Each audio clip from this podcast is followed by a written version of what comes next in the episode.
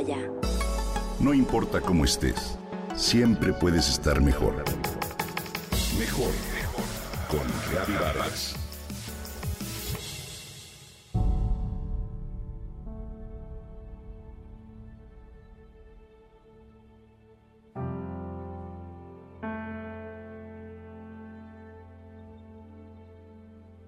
Cuando nos encontramos solos en el parque y observamos los árboles, las plantas y los setos, nos sentimos como en el centro del universo.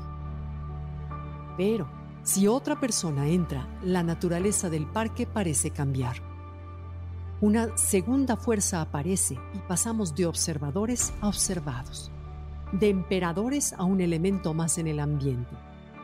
Recordé esto de Jean-Paul Sartre aquella tarde que caminé en el parque.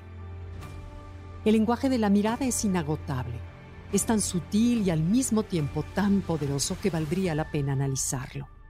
Todos hemos experimentado el poder de una mirada cuando nos sentimos observados a distancia, ¿cierto? Sentimos la mirada en la espalda y cómo esto nos incomoda para voltear a buscar la causa. La mirada intimida, invade física y psicológicamente al otro, pero también conquista. ¿Qué mirada tiene? Es lo primero que pienso cuando la conozco. Más que escuchar su plática, me siento atraída por su paz, su serenidad y el balance interior que proyecta.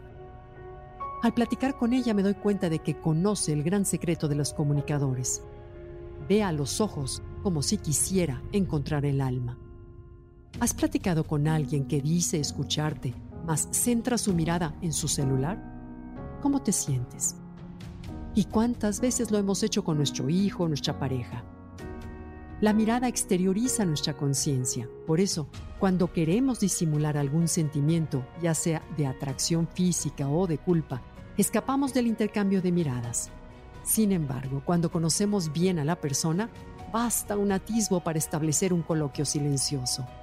Y si estamos enamorados, con una sola mirada nos sentimos entrelazados. Observa cómo cuando algo nos interesa, lo miramos fijamente. A veces se trata de una persona del sexo opuesto, de un artista o simplemente de la forma de vestir de alguien. En estos casos, para disimular nuestro interés, tratamos de observar cuando no nos ven.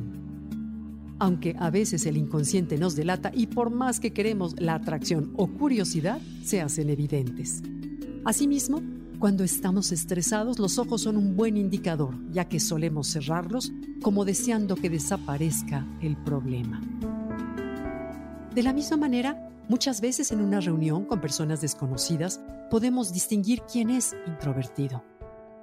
Por lo general, baja los ojos con frecuencia y no sostiene el contacto visual. En este caso, es mejor mirar suavemente, voltear a otro lado para evitar que se sienta intimidado y poco a poco ganar su confianza. Cuando nos encontramos con una persona de trato difícil o hostil, la mejor manera de comunicarnos con ella es brindarle toda la atención y verla directamente a los ojos. De esta manera comunicamos el mensaje de no tengo miedo y te invito a platicar. Es común que esta conducta solo sea una forma de solicitar atención. Y en el trabajo, para que una negociación se lleve a feliz término, es vital sostener las miradas. Sin embargo, si esto se prolonga más allá de lo convencional, se convierte en una agresión. Cuando vendemos algo, los ojos son nuestra mejor herramienta. Si con ellos transmitimos fuerza, sinceridad y alegría, lo contagiaremos y elevaremos la posibilidad de la venta. En el juego de las miradas ocurren cosas curiosas. Por ejemplo, si una persona al entrar a una oficina provoca que el otro se sienta obligado a verlo de inmediato, señala que tiene mayor jerarquía. Sin embargo, si el visitado tarda en levantar la vista, significa que él tiene mayor nivel en el escalafón. Entonces podríamos concluir que para comunicarnos mejor con las personas, tengamos en cuenta lo anterior y recordemos el gran secreto mirar al otro como si quisiéramos encontrarle el alma.